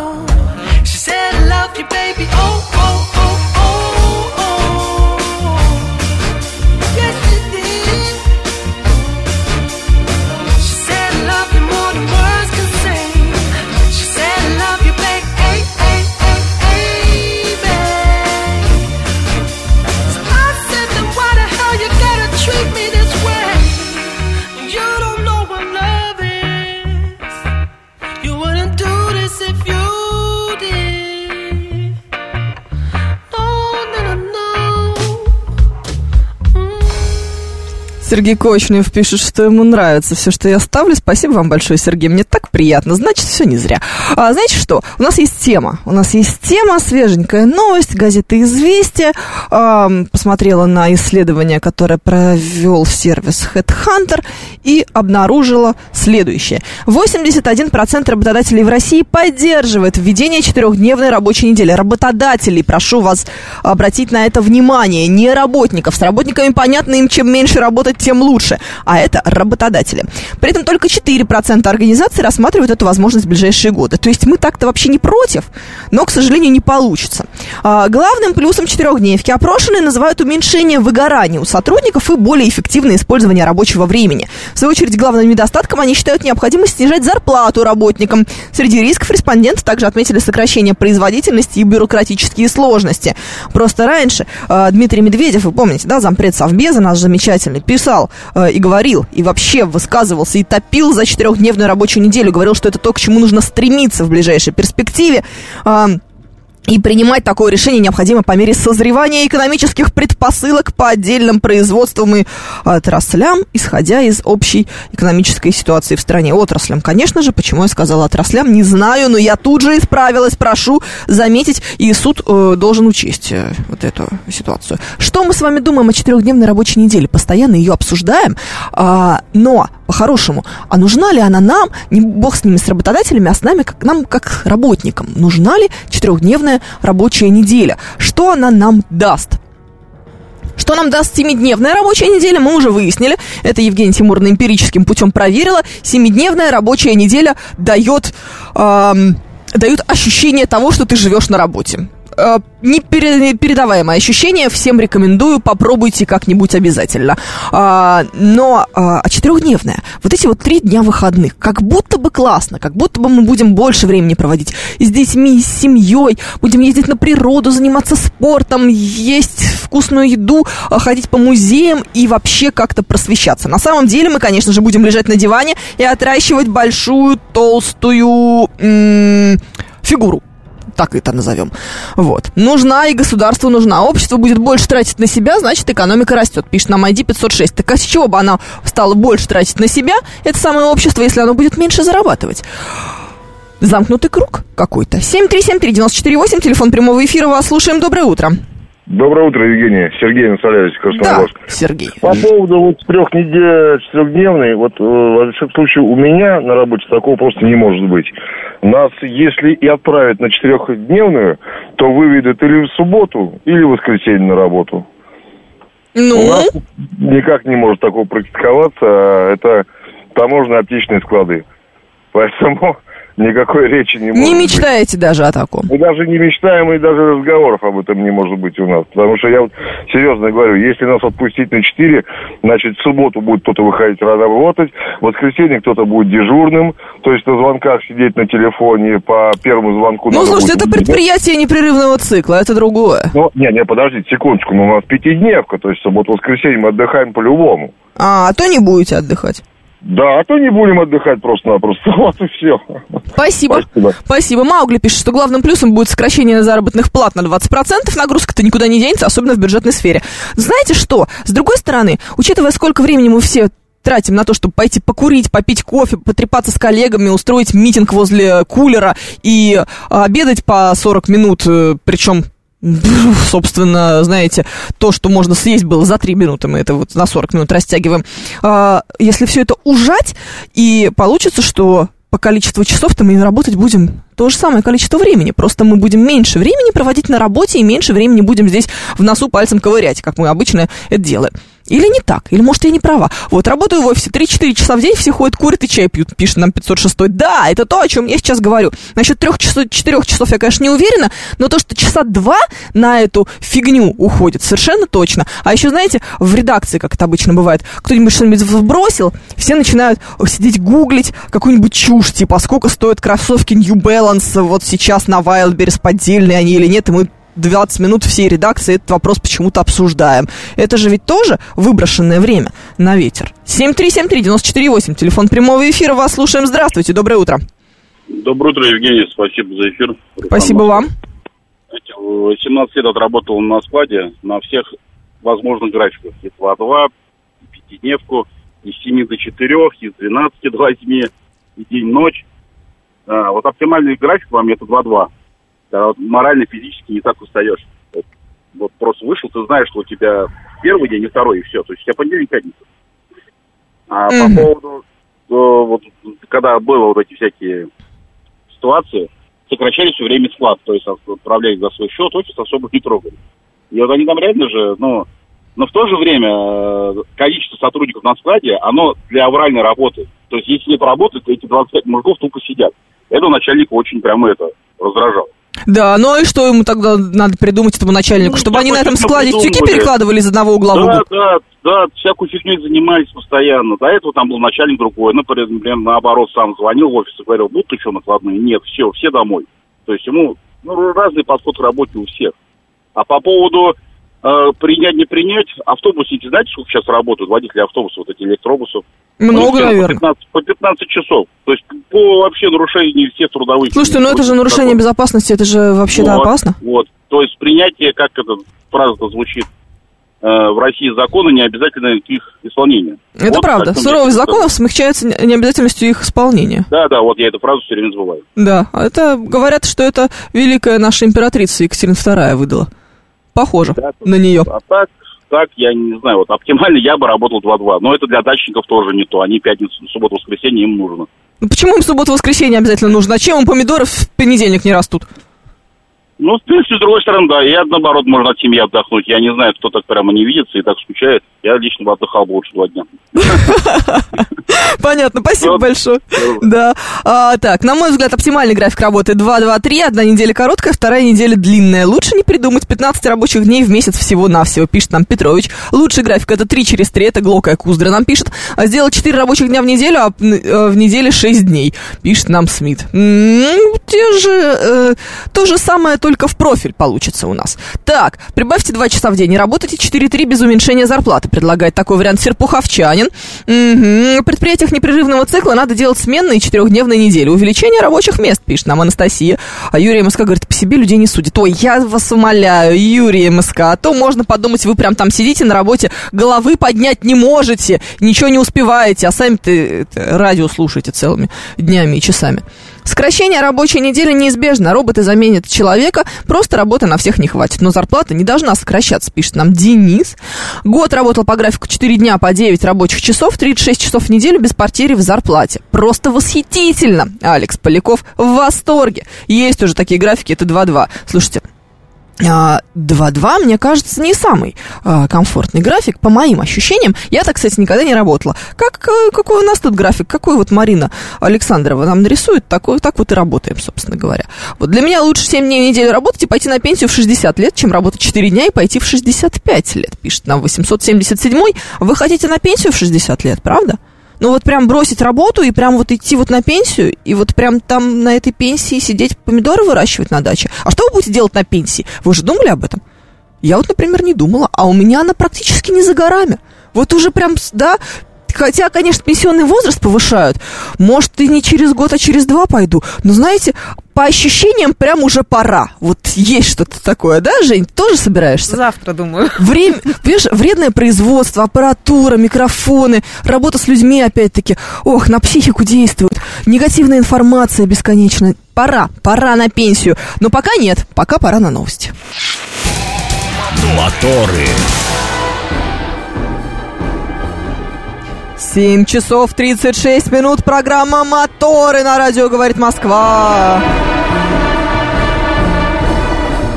Меня зовут Евгения Фомина. Доброе утро. Просыпаемся здесь все вместе, обсуждаем всякое, всякое, всякое. Вы рассказываете мне что-нибудь в рамках рубрики ни о чем. И вообще, вообще просто, просто все прекрасно. А, про, а, кстати говоря, а, четырехдневную рабочую неделю, конечно же, говорим. Наш координат. СМС-портал плюс семь девятьсот двадцать пять четыре восьмерки девяносто четыре восемь. Говорит МСК-бот латиницей в одно слово. Мы в Телеграме семь три семь три девяносто четыре восемь. Телефон прямого эфира. 877 объясняет, что он будет воспитывать внуков на пенсии. Слушайте, ну если вы хотите на пенсию в 60 лет, вашим внукам уже лет 30 будет к тому моменту, да? Ну, не знаю, можно ли их воспитывать в таком возрасте, а что бы нет, с другой стороны.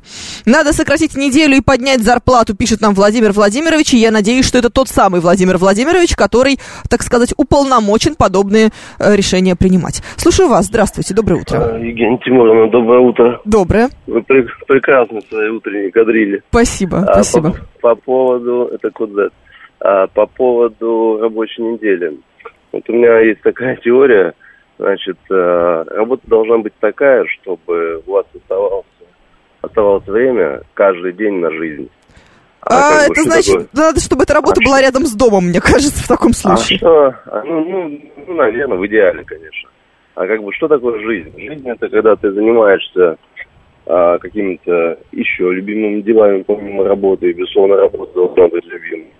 Это чтобы у вас оставалось время каждый общение с детьми. а, Так. там, не знаю, хождение в лес. Я, допустим, работаю до двух исключительно. Вот, э, в белой оправе, да, и с идеально чистыми руками. Но прихожу, приезжаю домой а, и превращаюсь там, допустим, не знаю, в сварщика или там в лесного бродягу. Поэтому жизнь становится разнообразной, интересной. И к этому надо стремиться. А деньги это как бы все дело десятое. Кстати, на удивление, они как-то сами даже иногда материализуются. Вот от того, что Слушайте, вас деньги, которые платят сами здорово. материализуются, это моя мечта. Код Z. Мне нужна инструкция какая-то волшебная от вас. Ну, главное, понимаете, мы жизнь настолько коротка, что как бы не надо ее убивать на, на вот э, там ненужные вещи и работу, э, за которую вы получаете деньги, которые тратите на ненужные вещи. Сейчас заезжал к друзьям а, и обнаружил, что они работают до 7 вечера. То есть они приехали, мы с ними попили чай, я поехал домой, они уже ложатся спать, как бы в это время после двух часов я еще кучу дел всяких переделал. Куда-то Слушайте, ну до двух часов, конечно, это у вас очень хороший график, очень комфортный. Э, Не было, да, было. Не, причем, понимаете, тут даже э, вот график 2 там через 2, э, это тоже достаточно тяжело, потому что ну, ты не видишь вот этих дней. Вот, я, э, я работал по- по-всякому, я работал и 13 суток э, в месяц, что очень тяжело. Слушайте, ну вот вам, например, а, а, а, АВБ Лайф пишет, что это какая-то минутка идеалиста в эфире сейчас. Нет, я, я работаю врачом. В общем, так вот, ну, мое образование, да, меня реализовало, что я могу работать там до двух часов. М, я все, я поняла. Вы э, вот тот самый мой любимый стоматолог, который вроде как либо до двух каждый день, либо с двух каждый день. Вот это вот чудесная Да смена. Причем не каждый день. Нет, я тот врач, который смотрит э, много-много всяких разных картинок. Вот, Да, я понятно. Тоже, тоже неплохо. Спасибо вам большое, Да, код Z. Да, вам хорошего дня. Я так думаю, вы скоро закончите свой рабочий день и пойдете гулять в лес или что-нибудь там будете варить, как вы все это рассказали. Это все объясняет. А, Ну, да, это же прекрасно. Так, как же хорошо работать на себя. Сарказм пишет нам Костя Измитин. Вы осуждаете э, 4 дня или 6 дней работать? Обсуждаете. А у меня 7 дней в неделю и по 12-16 часов в день. И так от отпуска до отпуска. А отпуск два раза по неделе в год. Но мы счастливы. Костя Измитина, но вы же хотели работать на себя, а не на дядю. Поэтому ваш сознательный выбор. Сознательный выбор сознательного человека. Свободный выбор свободного человека. А, колхоз – дело добровольное, как говорится. А работали бы на дядю, работали бы точно так же, только на дядю. Вот было бы интересно. Самая лучшая работа – это такси на своей машине, свободный график и никакого начальства, пишет нам местный суетолог. Точно, я-то думаю, что же у нас может быть самой лучшей работой. А, Отко сообщает нам, что у него сегодня день рождения, а мы вас поздравляем. Почему нет? Нам не жалко. Ах, да, варят борщ, а сварщики сваривают, пишет нам Алекс Поляков. Боже упаси, да, корабль ходит, а духи это э, слушают. Мгм, спасибо большое, все стало сразу сильно интересно. Так, а, вот, кстати, вы зря. Есть у меня такой коллега, который голову не поднимает от звонка до звонка. Ему даже айкс курить в кабинете разрешили, чтобы он временно перекур не тратил. Так и работает. Голова в монитор или в бумажке и курит сидит постоянно. За 10 минут съедает обед и снова за работу. Сергей М., это какая-то грустная история. Вы зачем нам с утра такие грустные истории рассказываете? 7373948, телефон прямого эфира. Слушаем вас. Здравствуйте. Доброе утро, Евгений. Доброе. Борис беспокоит. Да. Тот, который на самой любимой работе, который он оказался, так вот только что человек отписался. Да-да-да, это вот вы, да. Да, это я. Ну, рассказываю. Вот дочке 23, сын 36. Говорит, пап, пока не пойдешь на пенсию, детей рожать не будем. Почему? У нас когда-то с вами была в передаче, по-моему, такая тема, куда надо вкладывать деньги, которые вы заработали. Кто-то там в доллары, кто-то в золото, кто-то в акции. Ну, а я всегда считал, что нужно вкладывать детей. Вот в детей вложил образование, здоровье. В итоге они работают, не покладая рук, все меня не курят, не пьют. Я счастлив за них, проблем у меня с ними нет.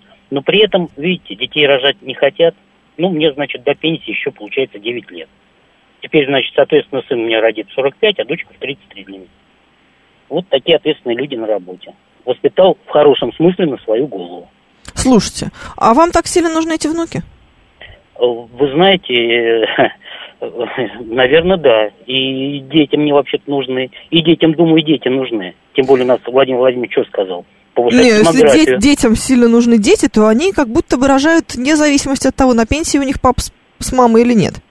А дело в том, что э, и внуков нужно воспитывать, вкладывать в их здоровье, заниматься, ходить с ними на какие-то мероприятия. Детишки-то заняты, как вы Мгм. говорите, 7 дней в неделю. Даже если они будут 4 дня в неделю заняты. А воспитывают лучшие воспитатели, это все-таки бабушки с дедушками. Поэтому в СССР это было прекрасно. Как вот меня также воспитывали, бабушка с дедушкой. Ну, и к слушайте. труду приучали, и к хорошему. И что такое хорошо, что такое плохо.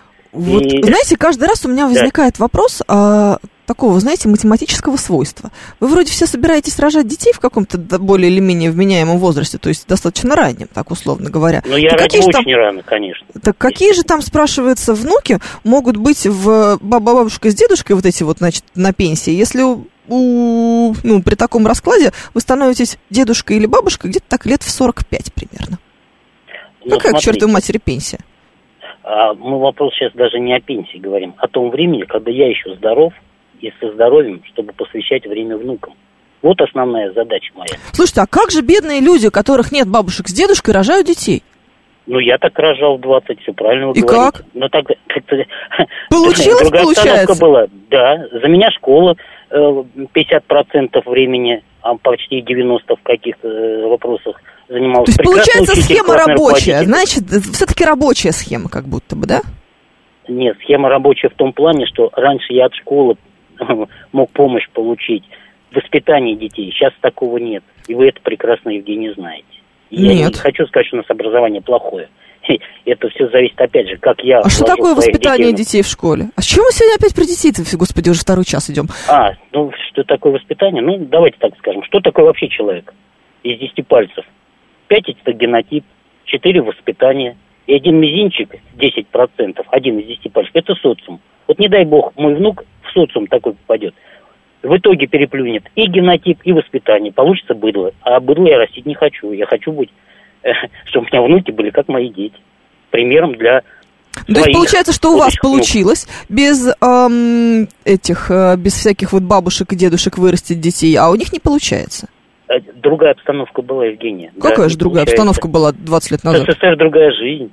Подождите, вашим 20, детям... 30 лет, 35 мне уже, как Это вам? родила. Да. А, это, это Нет, старше. мне 56. Ага, это, А, это старшему ребенку. А 20, младшему? да. Ну, я- родил я уже, когда мне было 33 в осознанном виде, когда мне не было времени. Я родил второго ребенка через 12 лет. Мгм. Когда появилась у меня возможность, так И ваша скажем, дочь сейчас достаточно молодой человек, то есть она родилась не так-то давно. На самом деле получилось ее каким-то образом воспитать. э, ну, вы знаете, Что-то не бьется, да? воспитать. Нет, почему? Вот потому что у меня любимая работа, и потому что я таксист, и вы об этом знаете. Поэтому я могу себе 7 дней в неделю сделать выходной. Занимаясь своими постоянными клиентами, вы всегда удивлялись, как же так. Вы это тоже знаете. И, соответственно, остальное время посвящаю. И, может быть, даже работа у меня с этим связана, чтобы больше времени семье посвящать. А, что меня, понятно. кстати, жена и Спасибо большое. Спасибо. Вот оно, оказывается, в чем дело. Да, так. Значит, плохо детей воспитал, раз без деда воспитать детей не может. Я не знаю, мы не можем осуждать человека. все, смотрите, как ловко получается. Оказывается, а, четырехдневная рабочая неделя нам необходима для воспитания детей. Как же, господи, бедные люди живут, у которых нет четырехдневной рабочей недели? Наверное, детей не рожают. Слушаю вас. Здравствуйте. Доброе утро. Здравствуйте, Евгений. Звоню вам уже третий раз. Боже, как вам сегодня везет. Да. Вот понимаете, вот о чем сказал человек?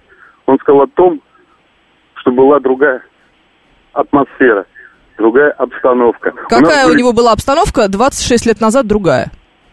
А, ну, вы знаете, ну, я сейчас говорю про советское время. Да причем Конечно, советское время? Мужику 56 лет, он сам советское время застал одним боком только. Так вот, так вот, вы говорите, как он воспитывал, или как его воспитывали. Были пионерские лагеря, было совершенно вообще другая атмосфера жизни. Вы сейчас в школу приходите, я не могу зайти к внуку, к старшему, например, в школу, потому что охрана там такая, не пускают меня посмотреть, как там происходит процесс. Понимаете? А у нас все открыто было, никто нас не обижал, никто на нас не нападал. Совершенно другая. Социализм и та жизнь. Это, это показатель. Вот вопрос про большевик, это вопрос про социализм. Вопрос про вот это вот... Ва- Вам звонят два вот сейчас вот это. Один на складе работает, и второй на складе работает. Вот кто-нибудь позвонит, кто работал, работает на фабрике, на заводе, сколько их было в Москве. Я вот из Истры, да, в Истре, сколько у нас было научно-исследовательских институтов. Сейчас мы попросим, сейчас мы запросим, спасибо. А, кто-нибудь позвоните, пожалуйста, кто работает на фабрике или на заводе. А, немедленно. Хотя, если вы работаете на фабрике или на заводе, у вас, наверное, смена уже началась в 7.48, вы не дурака валяете на радио звонить, а работаете в поте лица. Ох, ам, так, 7373948, телефон прямого эфира, вас слушаю. Здравствуйте, доброе утро. А, Здравствуйте. Вот я хотел бы сказать, что вот э, деньги, да, уже перестали быть эквивалентом труда. Ну, не всегда являются. Да, понятное дело, получают деньги сплошные бездельники. Это мы в курсе. Да, то есть э, привязывать такое, что вот э, сколько время отработал, столько получил, тоже не всегда это корректно. То есть иногда можно просто прохлаждаться несколько дней на работе, иногда усиленно поработать, выполнить задачи поставленные.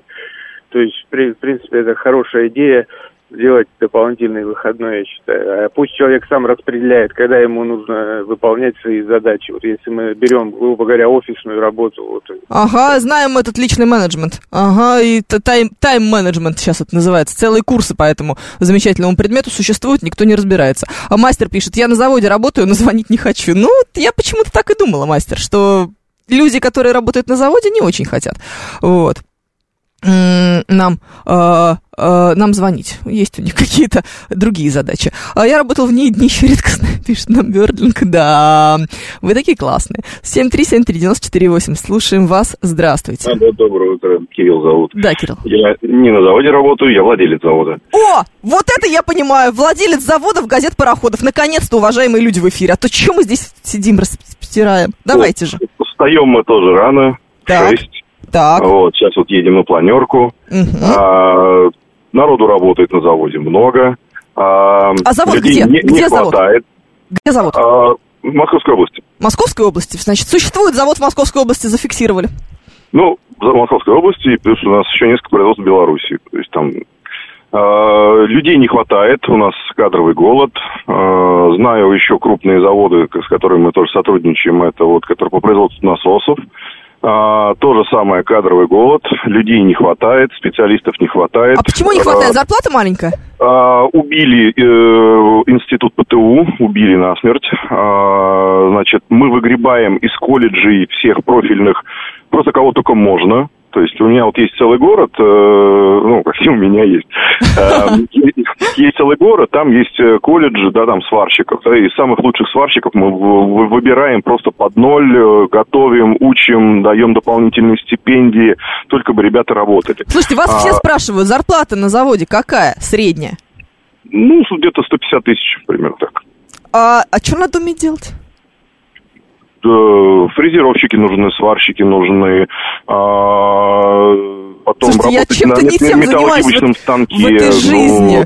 ну, потом обработчики, э, ну, металлоконструкции, то есть у нас приходят э, отлитые болванки там из Китая, их нужно а, на станке обработать, на сверлильном, на шлифовальном обработать, то есть довести до, точ- до ТУшной точности, и потом там передать в цех. Ну, у меня много друзей, э, кто владеет заводами, заводов на самом деле, особенно современных, э, автоматизированных, очень много. А, Вот. И говорю, но убитый институт э, колледжи и ПТУ, это прям, ну, беда.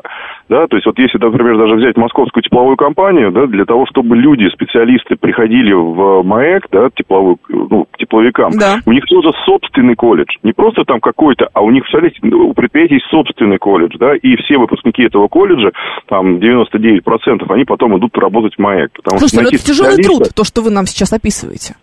Кирилл. но э, ш- что делать, как бы, ну, зато сейчас, после того, как ввели санкции, да, там, и огромное количество компаний международных просто ушло с нашего рынка, э, для российского бизнеса, ну, поляна очень сильно э, расчистилась, да, то есть, вот, у меня друзья, это завод Левгидромаш, который насосы производит, да, они сейчас загружены до, если брать по Миноборону, да, то там до 2030 года, да, там, если вы просто хотите закопить, купить у них какой-то насос, там срок изготовления 18-20 недель. То есть, ну, Хороший насос будет? э, насос хороший, не, не лучше, не, не хуже, чем Грюнфус э, с той же гарантией, то есть с сервисным обслуживанием, все, то есть э, скажем так, там очень хорошая немецкая технология, плюс э, вот я был буквально недавно, а, новая автоматизированная линейка а, по обработке, там точность да, там, до нескольких микрон, то есть э, под- подгоняют так запчасти, поэтому ну, скажем так, мне за наше, э, то, что я вот вижу сейчас, как развиваются производства и как вот люди э, вкладываются именно в реальный сектор, мне, например, очень нравится. Здорово, слушайте, вы нам рассказываете какие-то позитивные вещи, и- а не про загнивающую деревню, не про умирающую Россию. Так приятно вас ну, работы слушать. зато приходится много, но, например, мне например, очень нравится работа на, раб- э, на работе, да, там мы стараемся э, набирать, э, скажем так, не, э, знаете, как есть такая фраза, набрали как э, верных, а спрашивают как с умных. Вот. У меня вот, например, на наших предприятиях вообще люди набираем только с HeadHunter, да, только по нормальному, а, значит, э, собеседованию, и э, очень много, если особенно молодые специалисты приходят, мы их прям с радостью берем к себе, и а таких опытных товарищей, которые уже, ну, поработали, мы их так, знаете, на, заслуженную консультационную пенсию отправляем, да, потому что опыт нужен, да, там, чтобы где-то спросить, и чтобы недалеко убежали на дачу и не сидели там в своем огороде, и не достать было дя- дяденек старых. А молодые сейчас, кстати, очень бодрые, веселые ребята, и а, очень с хорошей перспективой. Слушайте, Э, Кирилл, у меня вся лента в восторгах по отношению э, к вам. Все пишут, что вы классный, и вам желают удачи. Да, пожалуйста, я часто довольно звоню. Мне вот Макс все время обещал на какую-нибудь передачу позвать, но никак не зовет. Ну, слушайте, это Макс, вы от него многого не ждите. Может быть, мы с Георгием Романовичем позовем как-нибудь. Да, потому что, ну, на самом деле, э, то, что сейчас происходит в, в России, да, вот этот подъем, э, и вот я просто, опять даже молодежь, которую вот я сейчас вижу, ну, она вообще классная, она другая. У меня вот сейчас сын переходит в 11 класс, я вот смотрю вот на этих вот Слушайте, ну, люди-генераторы, просто генераторы идей, всего, что только Подождите, хочешь. а как Да, же эти плохо образованные школьники, которые элементарного не знают? Ну, значит, Чё-то я вам так скажу, пригласите моего сына к себе на, на передачу, он вам часиков на 10 сможет э, устроить какую-нибудь... э, У меня нет такой передачи, я не могу 10 часиков э, слушать. лю- лю- любой темы, вот, потому что... э, не знаю, как они там в обычной общеобразовательной школе умудряются напитываться так, таким количеством информации, которое вот он п- приносит домой. Вот, и, и иной раз это просто диву даешься. То есть люди, ну, то есть интересуются тем, что э, даже для меня иногда казалось, ну, просто каким-то ну, сю- сюрреализмом. Да? А Ну, пойдет ли ваш сын рабочим на завод, спрашивает Игорь. Э, Ну, смотрите, э, он собирается поступать в все-таки высшее учебное заведение. Так. Я его возил на завод, но он, он не технарь, он у меня этот, Гуманитарий. больше гуманитарий, то есть у него там с руками у него все хорошо, а вот э, э, с, с математическими всякими такими э, любовь в железке это у меня просто с детства от дедушки, потому что дедушка был председателем совхоза, и я у меня все детство это трактора, э, сеялки, э, тюка э, сборщики э, и так далее, то есть э, я постоянно что-то где-то крутилось, что-то где-то тарахтело и работало. Спасибо. Вот, Спасибо к вам большое, Кирилл. Вам удачи и прекрасного дня сегодня. Позитивные новости с утра, ура. Да, смотрите, как мы э, заканчиваем нашу программу на какой-то хорошей ноте. Не пойдет, короче, пишет Вяч- Вячеслав Маря. Конечно, не пойдет. Зачем ему идти на завод рабочим, если у него папа владелец завода? Я бы тоже не пошла, мне кажется, на его месте. 7373948, телефон прямого эфира. Если собираетесь говорить гадости, глупости и плохие новости, то тогда кладите трубку сразу. Здравствуйте. Доброе утро. Вот хотел присоединиться. Меня зовут Александр, вот Москва. Да, Я Александр. тоже как бы руководящее звено, технический директор компании. Так. Вот, у меня одна единственная просьба. Тем э, работникам, кто пытается устроиться на работу, писать э, в резюме, пьющий, не пьющий, это пить. Все специалисты, которые приходят, 2-3 дня работают, потом стартап начинается. Это просто, я не знаю, может быть какой-то закон вести на уровне государственных э, чиновников, чтобы прекратить алкоголизм, вот эти магазинчики, которые мелкие, молодежь спивается, и вот такое вот все. Слушайте, вы Спасибо. серьезно прям такая проблема? Да, это проблема номер, наверное, даже не один, а главнейшая проблема. Ужас. Вот, потому что специ- разрыв по специальностям, по, э, будем так говорить, э, ПТУ, институты были какие-то раньше, да? Сейчас приходят молодые ребята, 25-30 лет, они хотят сразу зарплату такую, как будто бы он уже лет ну, 20 точно по своей специальности отработал. Ну, знаете ли что, этом- амбициозные молодые люди, это же прекрасно. Ну, амбиции амбициями, а э, хлебушек-то кушать хотят все. Поэтому и производить хлебушек надо кому-то, а не словами говорить. Спасибо, спасибо. Слушайте, а, инициатива писать в резюме пьющий или не пьющий, это сильно. Это прям мне нравится в этом всем. так, а, семь... 7373948, телефон прямого эфира. А, 506 интересуется, показывали ли сегодня уже рататуй, а то он отвлекся. Нет, сегодня была только паутина. Рататуй сегодня как-то прошел мимо. Шеф-комендор, не дорабатываете. Не дорабатываете. Вопросики есть к вам. Кстати, а, шеф-комендора тоже есть сообщение, он пишет. У меня был график дней 45, работаешь подряд со сном по 4-5 часов, потом месяца 3 отдыхаешь с сохранением зарплаты. Рекорд 4 месяца шикарно, но впахиваешь, когда, тогда уж будь добр, выложись по полной. Ну, знаете, нет, 4-5 часов сна, это надо быть очень молодым человеком, чтобы такой график себе позволить. А то м, как-то не годится это все. У нас на заводе алкотестеры на входе, не Москва, пишет нам ИЧ. А, Алекс Поляков говорит, так кто ж напишет-то? Ну, кто-то, знаете, бывают же честные люди, ну почему вы так вот плохо думаете о нашем народе? Это никуда не годится. 7373948, телефон прямого эфира. Очень коротко завершайте чем-нибудь хорошим и позитивным, пожалуйста. Ну, позитивным чем? Это раз был тот человек, который поднял тему ПТУ, да, и так далее. А я бы поднял тему такси, что на должности одного года в советское время в такси не брали. И были группы специальные, учились на таксистов. Три года стажа, то что людей возить. А Ну, это сейчас вообще что? не позитивное. Слушайте, я просила позитивное, а вы вот это вот все начинаете. Что такое происходит? Ну, как-то сплошное безобразие. Че, явился, да? Явился. Подожди, подожди, я сейчас тебе микрофон включу. Сейчас, одну секундочку. Вот так вот. Нарисовался, гляньте. Прикинул я твое резюме просто. Как это будет выглядеть? Хорошо слушаю, да, думаю. А твое? Красиво или правда? Вот, думаю, будет в твоем резюме. В моем правда, конечно. Естественно, мы же Ну. только исключительно честные люди. Да. Блестящее резюме. Блестяще. Блестяще. Да, ну, смотрите. Это- Смотрите, знаете ж, кто это? Я не знаю, кто это, но это Евгения Фомина, А это, программатора. а это Георгий Бабаян. А, друзья, спасибо, что были со мной. А, впереди у нас новости с Евгенией Нагорной. А, программа Алексея Гудошникова с Георгием Бабаяном. А я... Меня зовут Евгения Фомина. Мы увидимся с вами, услышимся завтра. Пока-пока. Моторы.